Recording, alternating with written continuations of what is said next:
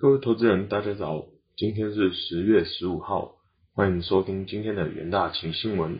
首先看到美国经济的新闻，据报道，美国前财政部长萨默斯在周三谴责美国联总会过于关注社会问题，忽视了自一九七零年代以来最大的通膨风险。现任哈佛大学教授萨默斯在一场会议中表示。目前这一代的央行官员过于敏锐度来定义自己，他们透过对社会的关注程度来定义自己。萨默斯表示，从他职业生涯中所见的通膨失控程度来看，美国正面临最大的危险。美国劳动部公布的数据显示，九月整体 CPI 月增零点四 percent，高于预期的八月的零点三 percent。相较于去年同期，CPI 年增五点四 percent，高于预期和八月的五点三 percent，年增幅为二零零八年以来的最大。萨默斯表示，这些数据让他更加担心通膨前景。萨默斯也举例许多令他非常担忧的原因，包括超宽松的货币政策、飙升的房价、庞大的联邦预算赤字和家庭的储蓄过度。萨默斯也表示，由于目前通膨远高于 Fed 所设定的两 percent 目标，而且当局在一年半内没有谈论降升息的议题，同时也没有采取措施来抑制通膨，问题可能因此失控，并且更难以解决。他指责 Fed 和其他央行没有做好抑制通膨严谨政策的准备。他说道：“如果真的发生，”金融市场将会非常的惊震惊和痛苦。接下来看到中国经济的新闻，周四，中国统计局公布九月份生产者出厂价格年增率十点七 percent，优于预期的十点五 percent，前值为九点五 percent，一至九月份平均 PPI 年增率为六点七 percent。九月份工业生产者购进价格年增率十四点三 percent，前值为十三点六 percent。一至九月份平均工业生产者购进价格年增率为九点三 percent。中国统计局表示，根据测算，在九月份十点七 percent 的 PPI 年增率当中，去年价格变动的激起影响约为一点八个百分点。与八月份相当，新涨价影响约八点九个百分点，比前一个月扩大一点二个百分点。PPI 组成中，生产资料价格年增十四点二 percent，涨幅扩大一点五个百分点；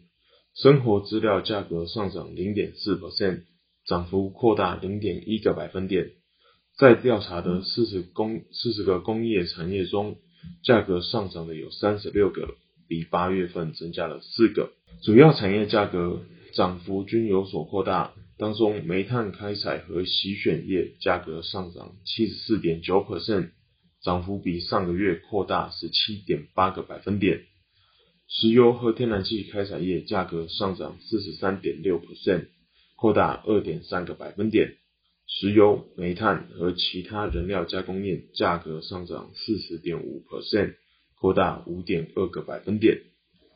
黑色金属冶炼和盐压盐加工业价格上涨三十四点九 percent，扩大零点八个百分点。化学原料和化学制品制造业价格上涨二十五点五个 percent，扩大一点五个百分点。非铁金属冶炼与压盐加工业价格上涨二十四点六 percent，扩大二点八个百分点。上述六个产业合计影响 PPI 上涨约八点四二个百分点，约占总涨幅的八成。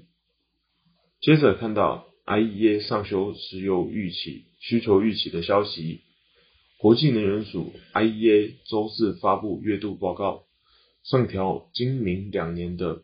全球石油需需求预期，同时警告能源危机将带来的通膨风险。恐进一步阻碍全球经济复苏。在能源供给吃紧导致煤炭、天然气价格飙升的情况下，为确保能继续取得电力并维持正常运作，电力电力部门和能源密集型产业纷纷转向使用石油，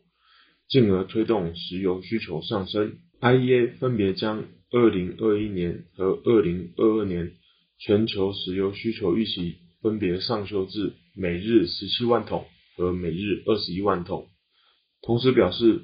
随着能源危机的影响持续累积。石油需求料自九月起增加每日五十万桶，且需求大增情况恐延续至明年第一季。IEA 也警告，能源价格急升加剧通膨压力，加上电力短缺可能导致工业活动减少并拖累经济复苏。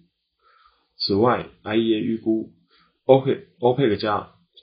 第四季。石油产量将较先前预计的每日需求少七十万桶，加上欧佩克加备用产能正快速减少，预期是石油市场年底前都将供不应求。接下来看到台积电法说会的消息，晶圆代工龙头台积电昨日召开法说会，第三季获利缴出亮眼成绩单，优于市场预期。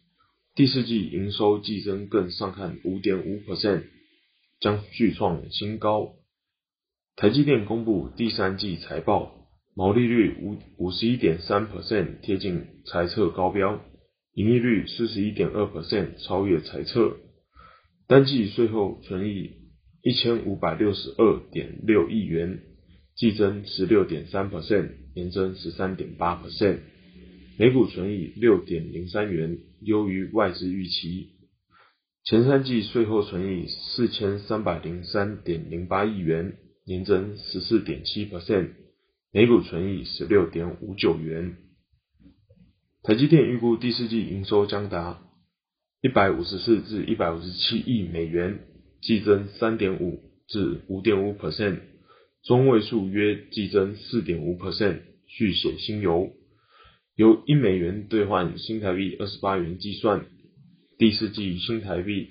营收估达到四千三百一十二至四千三百九十六亿元，季增四到六 percent，毛利率也将从第三季成长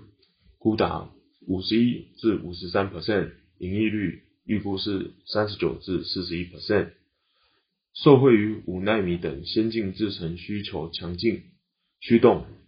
台积电第四季营收可望持续成长，